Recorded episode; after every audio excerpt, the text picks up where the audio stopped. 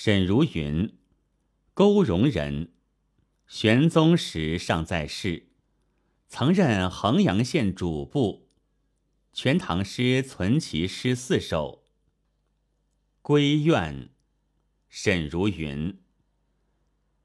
雁尽书难寄，愁多梦不成。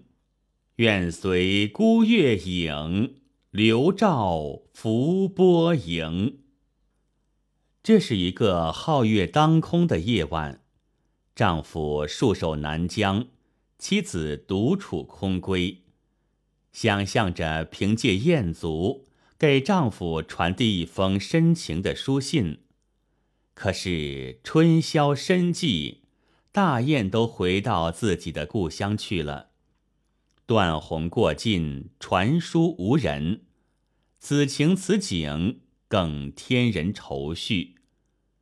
诗一开头就用雁足传书的典故来表达思妇想念征夫的心情，十分贴切。书难寄的“难”字，细致地描述了思妇的深思遐念和倾诉无人的隐恨。正是这无限思念的愁绪，搅得他难以成寐，因此想象着借助梦境。与亲人做短暂的团聚也不可能。愁多，表明他感情复杂，不能尽言。正因为愁多，梦便不成；又因为梦不成，则愁绪更多。思妇忧愁不能寐，懒衣起徘徊，在出户独彷徨之中。举头唯见一轮孤月悬挂天上，此时相望不相闻，愿逐月华流照君。于是，他很自然地产生出“愿随孤月影，流照浮波盈”的念头了。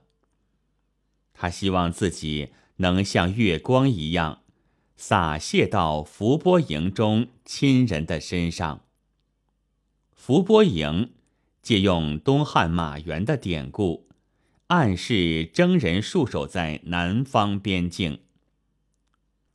这首诗为思妇代言，表达了对征戍在外的亲人的深切怀念，写来曲折尽致，一往情深。其曲折之处表现为层次递进的分明。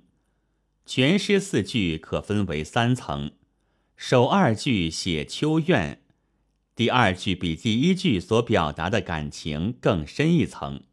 因为雁尽书难寄，信使难托，固然令人遗恨；而求之于梦幻，聊以自慰，亦复不可得，就不免反令人可悲了。三四句。则在感情上又进了一层，进一步由愁而转为写解愁。当然，这种幻想显然是不能成为事实的。这三个层次的安排，就把思妇的内心活动表现得十分细腻真实。诗写的情意动人，三四两句尤为精妙。十字之外，含义很深。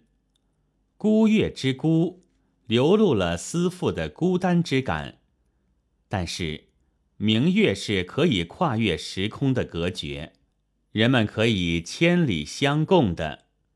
愿随孤夜，流照亲人，写他希望从仇怨之中解脱出来，显示了思妇的感情十分真挚。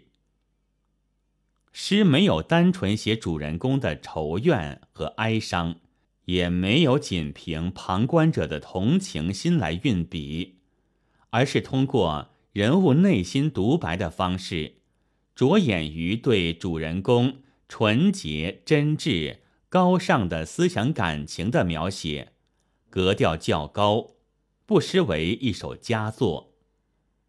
本文作者李静一朗读。白云出岫。